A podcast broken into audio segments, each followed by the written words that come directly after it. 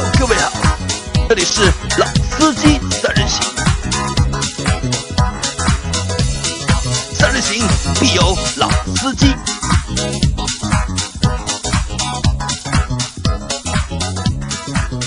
哎，Hello，大家好，欢迎收听《老司机三人行》，我是周老师。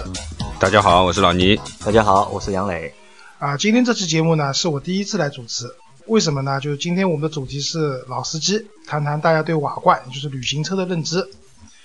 嗯，这个主题呢是我强烈要求要谈的。为什么？就是说，第一个原因是因为最近啊，就是斯柯达明锐出了一款那个旅行车。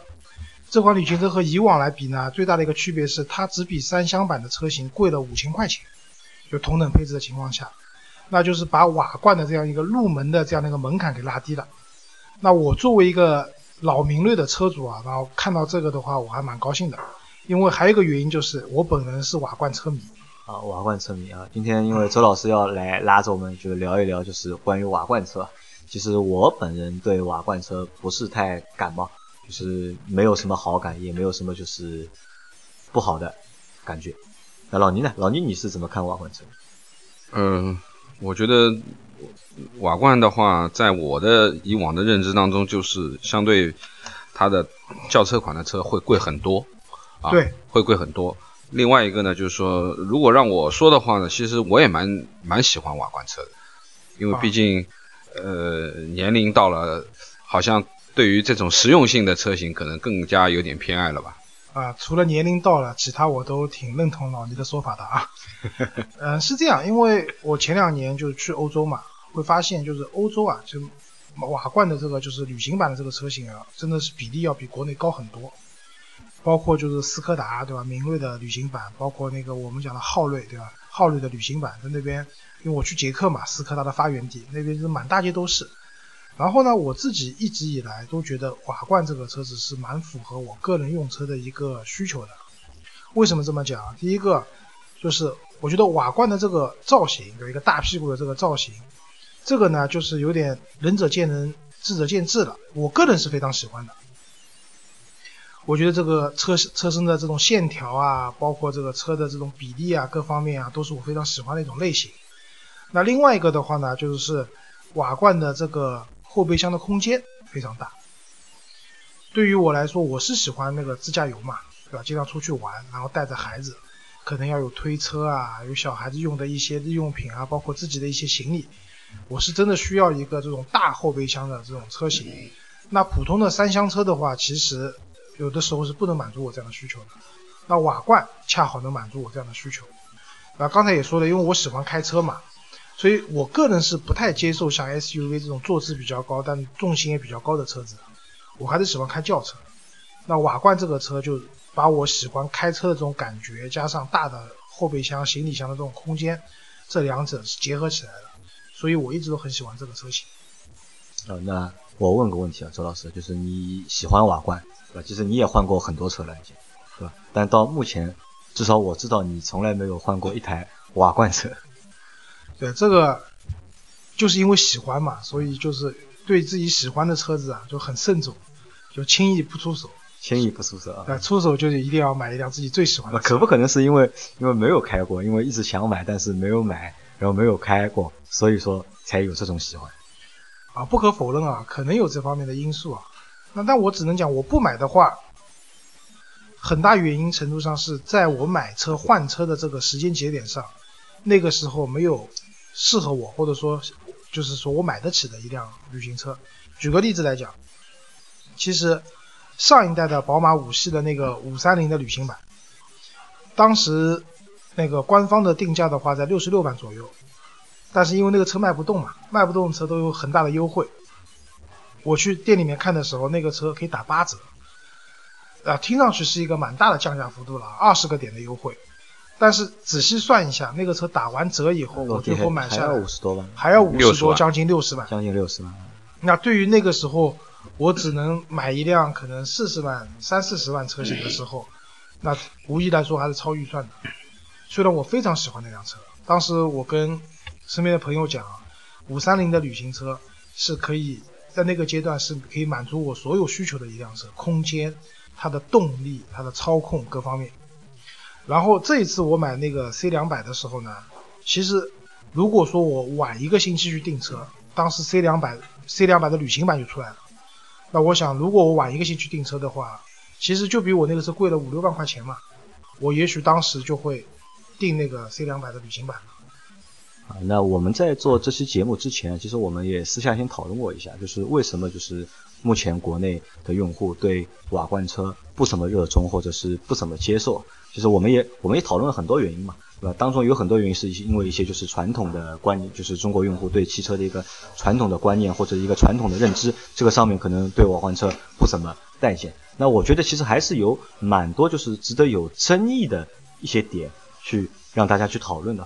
比如我们在之前就讨论了，我觉得就是瓦罐车不怎么好看，但周老师呢觉得就是瓦罐车比较好看，对吧？这我觉得这个也是可能一个就是影响就是瓦罐车就是销量好不好的一个原因，因为我觉得大家在选车的时候对这辆车的外观好看或者是不好看有着一个就是蛮大的一个就是作用在里面。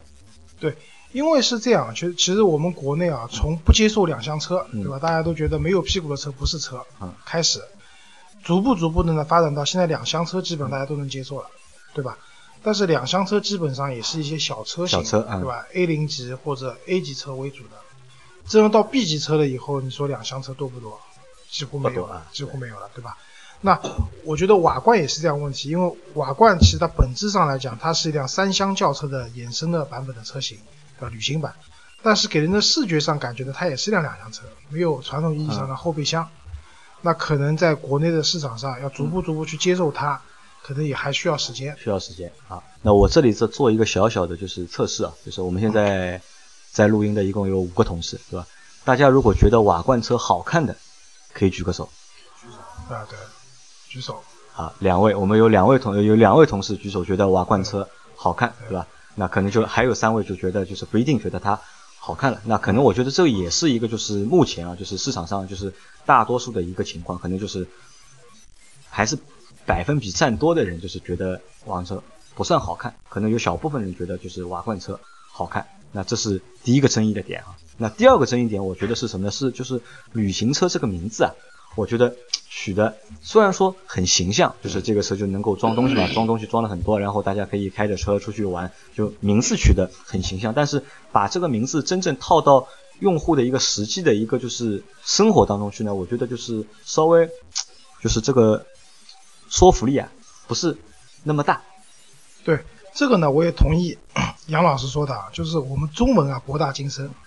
其实对于 老外的这个车型来讲，对吧？瓦罐这个车子，瓦罐我们就讲 wagon 嘛，对吧？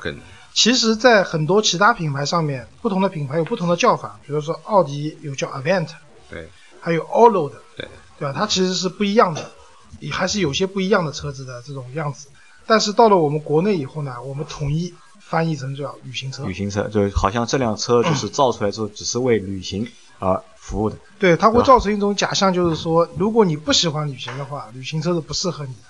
对，我就所以说，这在这个名字上面，我就取的就是，呃，值得商榷吧。我觉得可能，如果你你你叫它一个就是家庭多功能车，对吧？或者是家庭什么车，那我觉得可能就是大家对它感觉还会有点不一样。对的，这个可能命名上啊，以后就是再有新的旅行车或者说瓦罐这样的车型上市的话，厂家可以考虑一下。是不是可以再给它定义一个新的名称，对吧？也许当然这有风险，可能定了新的名称，别人更加不买单了。但有可能人家觉得哦，这个名称更适合我，对吧？或者怎么样？因为这个和什么有点像，就和我们上星期做过一期节目，做过一期敞篷车的节目，对吧？那敞篷车的问题就很简单了，就我觉得就可能每个用户心里面都有一个敞篷车的梦想，哎，敞篷车的梦想，但是不买敞篷车最大的一个原因，可能是受限于价格。对实用性和价格，对吧？实用性和价格，那瓦罐在我们心里面就是受我们限制最大的。你觉得周老师是什么？我觉得现在国内啊，为什么我这次很关注明锐这个旅行版，是因为它的差价，差价真的很低，对吧？就价格其实也是一部分，就像老倪前面说的嘛，就是价格。对，我认为价格是很重要的一个原因，因为之前啊，国内的话一些旅行版本的车子，其实都比它的原来的三厢版。不管是合资的还是国产的，都贵蛮多的。对，包括进口的更贵了。因为之前就是大多数百，好像百分之九十九的旅行车都是进口的，国产的非常少。国产的不多，对，国产的不多，进口的居多，所以它的价格可能比它本身国产的三厢车型要贵蛮多的，动辄就十万块钱以上的差价。呃，那有些人可能对旅行车有一些好感，有一些喜欢，但是因为这么大的差价，我觉得可能很难让大家去买单了。所以我认为大的差价以及瓦罐这个车，总体来说价格区间都是偏高的。是制约它在国内发展的一个很重要的因素，很重要的因素，对吧？那我觉得价格是一个因素。那第二个因素，我觉得是什么呢？是其实瓦罐车相对来说还是比较少。反而我们去看啊，就是十年前瓦罐车好像还多一点，但放到现在来看的话，就我们看市面上面现在能够能够在卖的瓦罐车，除了就是宝马、奔驰、奥迪，对吧？他们都有他们的瓦罐车型。嗯。对吧？然后还蛮多的，捷豹也有，其实不多嘛，就捷豹嘛，都是其实都是一些好的品牌嘛，对吧？一些就是呃相对来说豪华的品牌有，但是如果一些普通的品牌，比如说类似于大众啊、通用啊，或者是丰田啊，像这种级别的品牌，就是有瓦罐车，好像大众有，大众有那个嘛，丰田、一汽大众有一辆就是威领嘛，对吧？自己自己做的，对吧？对对对。但日企好像日本人好像也不怎么喜欢瓦罐车，基本上没有看到过有日系车是瓦罐车的。其实没有。在日本市场瓦罐车很多啊，呃，哪几台说一下看，听一下。就在中国的话，前几年有一台老马六的 Wagon 的版本，就是原装进口的车壳进中国卖的，这个应该是日系车在中国做的第一台旅行车。啊，就是马自达六的，就是 Wagon 的版本，对吧？其实我这辆捷德在日本它定位也是一个 Wagon，只不过它是一个六座的一个 Wagon，它可以有一个相对来说比较好的一个实用性。还有像丰田啊、本田、马自达在欧洲供应的一些对口的车型都有旅行版，但是在中国对比较少，对吧因为他们可能看到中国的市场这个旅行车不是很热门，而欧洲是一个旅行车很热门的国家，所以它都有对应的车型去到欧洲啊。因为我们我觉得，因为我们一般在选车的时候，就是如果你看中了一辆三厢车，那可能这辆三厢车它会都会有一个衍生车型，如果每个三厢车它都有一个。旅行版的一个衍生的车型，那可能我觉得你你我你会去考虑的这个就是程度啊，或者比例啊，可能我觉得又会占高一点。这这个其实就是先有鸡先有蛋的问题了。如果说你说每个车型都有衍生的瓦罐的版本，那你觉得大家会热？但是呢，从厂家角度说，市场够热了，我才会推出这样的版本。所以这是一个怎么讲呢？就只能说有人会去尝试，然后逐步逐步大家接受了这样的文化，那会有更多的人加入进来。就像刚才讲的，日系车国内没有，但其实日本市场它的旅行版车型也很多。我上次节目也讲到了，就是说雅阁在日本路上能看到很多雅阁的旅行版，但是国内是没有的。对的，啊，在这在这次明锐是上市的过程当中啊，就是明锐提出了一个，就是他提出了个概念，就是他们去想去从就是小型的 SUV 里面去分一部分市场出来，或者是抢就是 小型 SUV 的市场。就是那我们觉得，就是这个东西可行还是不可行？就是老倪啊，你可以和大家来就是分析一下，就是瓦罐车和 SUV 之间的就是共同点或者是不同点，能够和大家说一下吗？呃，我是觉得就是呃，我们去选择一辆，比如说对于空间啊各方面有要求的，那可能呃有一大部分。SUV 和瓦罐的车型其实有非常符合的一些，就是非常大的后备箱空间啊。那么这个呢，其实也是我们说在选择实用性上面啊，一些车主要去考虑的这个东西。那么，但是 SUV 的车型和我们说的旅行车其实还是有本质上的区别的啊。那么这一块的话，其实旅行车的概念更多的可能是以城市。相对比较好的路况的穿越为主的这样的使用的环境，嗯，对。但是 SUV 的话，可能啊，除了我们说的现在很多城市型的 SUV 啊，也不是非常硬派的越野车，那么它主要的功能是城市穿越，但是因为较高的离地间隙，可能带来了它对于各种路况的适应性会相对比旅行车要更好一点。啊，这个我们说的可能还能有一些走烂路的资质吧。那么可能瓦罐在这方面可能稍微弱一点。那么这个就是说，从旅行的这个角度上讲，其实是两种不同的属性。一种是城市穿越型的，完全是公路啊，路况很好的环境啊，可能瓦罐是非常适合。那么 SUV 可能是稍微走一点点烂路啊，乃至于说呃有一些非铺装的路面也可以走一段啊，不要走很很长。那么这就是我们说的对于旅行这个定义上的区别。那么前面说的这个实用性上面的东西，其实就是装载能力了。那装载能力上面，我觉得两辆车其实相差无几。应该说是除了高度上面，可能 SUV 某某某些款式它的呃后备箱的高度比较高，可能对于比较高的东西装载能力会比瓦罐来的强一点。但是其实从实际现在我们看很多的这些瓦罐车型的后备箱的容积啊，和 SUV 其实也没有太大的区别。啊，甚至超过 SUV 的装载。对对对对。那么其实呃对于呃旅行车来讲嘛。因为我是一直这样认为，就是说，呃，可能它现在不太好卖啊，可能有几个原因。一个是就像前面讲的，很多 我们能够看得上的旅行版的车，都相对于它的轿车车型贵贵了很多。那么第二个呢，就是其实，呃，我们扳扳手指数一下，其实在国内上市的旅行款的车，这正经的旅行款不是改的啊。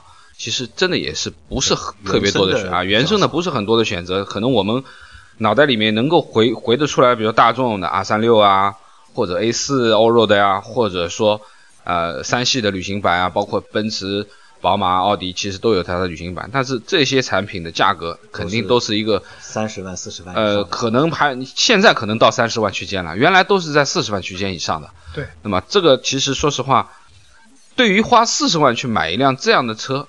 而且它的用途各方面啊，呃，可能说就是说，很多人买一辆四十万的车，他可能还要考虑很多一些商务方面的啊，比如说面子上的问题啊，可能还能接接客人啊或怎么样。那么瓦罐可能就不太适合，不太有商务的气息，它更加更多的是一种居家的气息。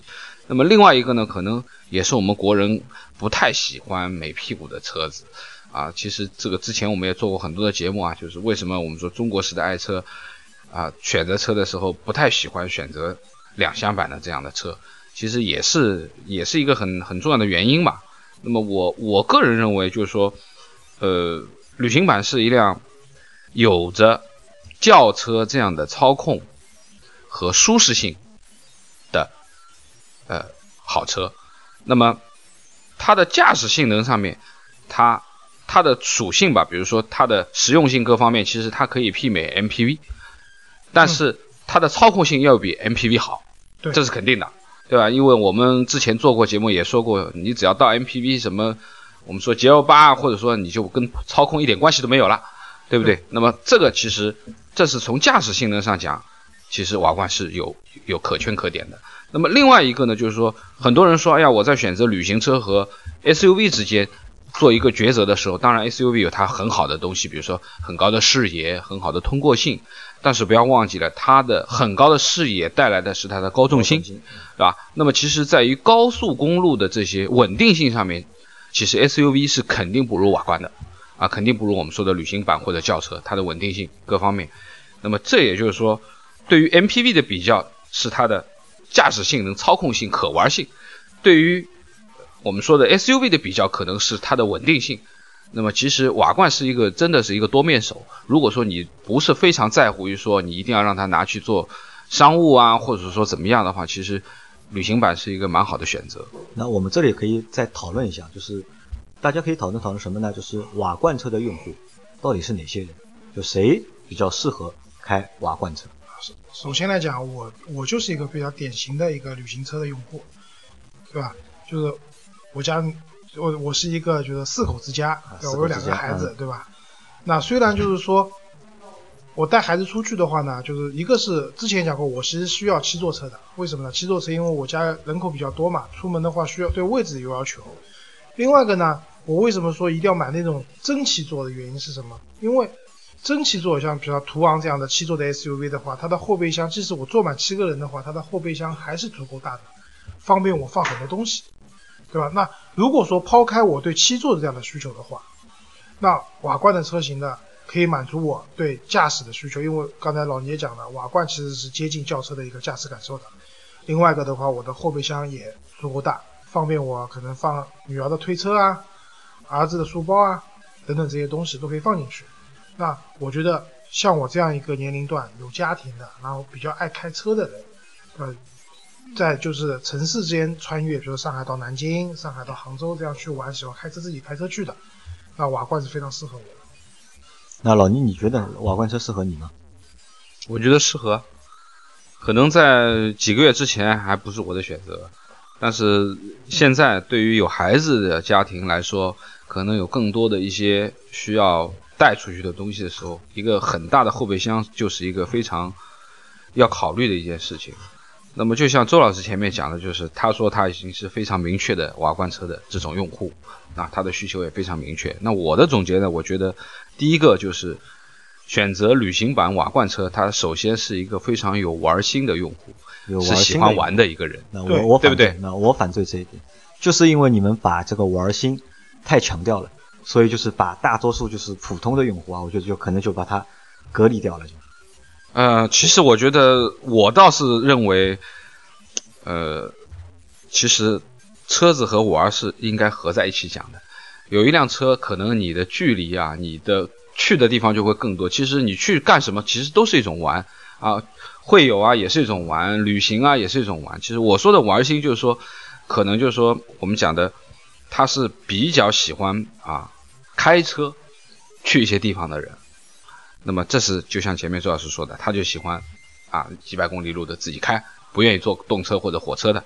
那么第二个，我觉得对于旅行版的用户来说，它的标签应该是一个低调的标签低调啊，啊，不是一个非常张扬或者说是啊呃我们说的就是说特别强调于外观一定要多多酷或怎么样的，它可能还是比较低调的一个。这个又和周老师前面说的就是扮猪吃虎的事有关了，啊对吧？扮猪吃老虎，因为国外啊 M 五的旅行版，对吧？RS 六的旅行版，其实国内也有现在，对吧？RS 六的 Event，这些车型看着都是一辆啊旅行车，不对啊但是所以说它是低调嘛，对吧？没错低调，没错没错。那么还有一个标签呢，我觉得是实用。实用啊嗯啊，这个是跟它的空间和它的后备箱呃成正比的。那么前面已经说了，有太多的东西要带，或者说是有一些大的物件更容易摆放啊，可以携带。那么，那我我认为就是对于旅行版的用户，可能是一个三十介于三十岁到四十岁之间的这样的年龄，然后呢又有前面说的喜欢玩啊，相对比较低调，又是很注重于实用性的啊这种用户群体啊，有家庭的，那么呃这种用户群体可能是我们说的 Wagon 这样的用户的选择啊，因为呃我我前几天正好去去 4S 店修车的时候呢，我正好在奥迪嘛，然后我就看了三辆 Wagon 的车，等于一辆 Allroad 的 A 4啊，一辆 Avenger 的那个 V 6 A 六 A 6还有一辆就是那 IS 6了。那么这三辆车我都看了，当然这个价码中间差的蛮多。其实我我倒是蛮喜欢新款的这个 A 4的 All A 4 A 4的那个 Allroad 的。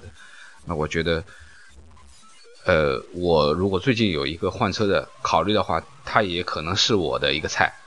也可能是你啊啊也可能是我的一个菜只是可能而已，对吧？对因为老倪本身开 SUV 嘛，对，因为这个问题我前面问了嘛，对因为 Allroad 的话还介于旅行这个 SUV 对，没错。那我我会我会介于这个跨界的嘛对对，因为 Allroad 的车子相对的底盘比较高，然后四驱，对对吧？高功率的发动机，然后就对驾驶啊各方面啊都都有一定的帮助。没错。那老牛我问你啊，就是还是前面这个问题啊，就是让你 A 4 Allroad 选和新 Q 5选，对吧？你选哪一个？在两辆车价差不大的情况下面，你会选哪一辆？呃，如果价差不大的，那当然我还是会选呃 Q 五嘛。你还是会选毕竟第一个是新款，第二个你开惯了 SUV 以后，你突然之间转到轿车，可能还会有一些不适应，可能有些不适应。那这个可能是什么呢？我认为啊，就是按照老倪这种情况，就是什么？就是旅行车的竞争对手可能是 SUV，就可能是 SUV，因为在功能性上面，其实大家是重叠的嘛，对吧？从功能性上大家是重叠的，但是你要真正的去把 SUV 的一个用户转化成旅行车的用户，这个我觉得还是比较难的。我觉得蛮难的。对，因为在我看来啊，SUV 如果说要争夺客户群的话，它的客户还是来自于原来的轿车的那些用户。为什么？就是说，买 SUV 的人，他看重的是比较高的这种坐坐姿，对吧？视野，然后有一不错的，相对轿车来说不错的通过性。嗯，但是这些点其实 Wagon 的车子是不能带给他的。对的，但是 Wagon 的车子和普通轿车比，除了有轿车该有的特点它都有以外，嗯，它多了一个大的后备箱，对可以给你带来更多的实用性的东西。嗯，所以我认为，像这样的一些旅行版的车型，它最终的，不管你厂家的愿望是美好，因为 SUV 市场很大嘛，量大想从里面去切一块出来，但最终会买这个车的人，可能还是来还是自于轿车用户。轿车的用户。对因为我有一个数据啊，就是这个数据也蛮有意思的，我去查了一下，因为明锐这辆车，就是明锐可能是欧洲最早的，就是有斯柯达是欧洲最早做旅行车的，然后明锐的这个旅行车在一九六几年就有了，然后在欧洲它有个数据是，每卖掉十辆明锐车里面有四辆可能就是 Wagon 的版本，嗯，那所以在欧洲的混动，就是十辆十辆轿车里面有四辆是旅行版的，那这个占比还是比较高的。对，那这个和欧洲人的本身自己用车的文化有关系。欧洲人确实也喜欢，就不光明锐，其他车型的旅行版也比比皆是，对吧？那但是国内的话，我觉得一开始可能也到不了这样的一个比例。到不了这个。就是即使明锐的旅行版比它的三幺版只贵了一点点，但是我觉得可能这个比例还是到不了。这也就是后面一个问题啊，就是说我们觉得啊，就是说未来如果说旅行版的车型要在国内卖得更好的话，应该怎么样？啊，这个我有这个自己的观点，就是说这次明锐旅行版出来了，价格合理，对吧？这我相信这是一个好的开始。当逐步有更多的用户关注这个车型的时候，其他的厂家的跟进。那如果说我们的旅行版的车型，第一个比它三厢版的车型的差价缩小，第二个从十几万甚至以后十万以内，对吧？到以到二十几万、三十几万、四十几万、五十几万再高的价格，在每一个价格区间里面都有我们 Vogan 的车型的出现。那我想这个对它的将来的市场会是有帮助的。那老倪觉得呢？就怎么样做才能就是改变目前就是用户买旅行版车比较少的这个情况？你觉得有解吗？这个问题我觉得这个事情无解。无解。我个人认为是什么？呃呃，虽然说呃现在有这样一款相对价格比较低，而且又是原汁原味的这样一款车，但是毕竟旅行版的车还真的是属于一种小众的车型啊。就是我们去想一件事情，就是嗯、可能这十几万的这样的一台车，可能是这位购车者的第一台车，是不是？大多数是这样的。那么，如果在选择第一台车的时候，他更多的可能是考虑我们说的，呃，最多的，比如说可能还要做做生意啊，接接客人啊，各方面。那么可能这第一台车更多还是有一些些商务性的东西在里面。这个我觉得不一定啊这个这个我也不同意。我这个我觉得其实那我觉得可以这样说，就是买第一台车的人两个取向吧，对吧？如果我要面子的话，那我可能会买一辆肯定是一辆三厢我可能会买辆三厢。对肯定是如果辆三厢我要使用的话，那我可能会考虑就是买一台 SUV，两厢啊都有可能都有可能。但是我说了，就是毕竟旅行车的这个外观啊，我们说的是仁者见仁，智者见智，不是所有人都喜欢啊。有的人真的觉得，哎呀，旅行车真的很美，可能太多太多的欧洲去过的地方看到很多漂亮的旅行车，但是在国内好像真的是它还是一个小众车体。啊，因为我认为那蛮难我的想法是这样，就我的想法呢，我和老倪差不多，我觉得就是这个格局啊，目前就是短暂时间的，你说两年、三年、五年内，我可我觉得可能是蛮难比较难打破的，因为我就说一个最简单的例子，因为我们在上周做敞篷车的时候，其实我们还找得到身边有开敞篷车的朋友，但是旅行车我到目前啊只有一辆，又是上次那位开敞篷车的朋友，对吧？他现本来是一辆 Mini Cooper 敞篷车，现在是一辆 C 两200百的旅行版。敞篷车。啊，呃，旅行旅行版 C 两百的旅行版嘛，那可能就是怪人买怪车，然后我 我觉得是这样的，可能是这样。啊。所以说呢，对，所以呢，作为我来讲啊，就是说，因为我喜欢旅行版，我还是希望旅行版将来中国越来越多的。但具体将来会怎么样，那也走只能走着看了只能走着看了。啊对，好，那今天的节目就先到这边了。好，啊谢谢大家。嗯，大家拜拜。嗯啊，拜拜拜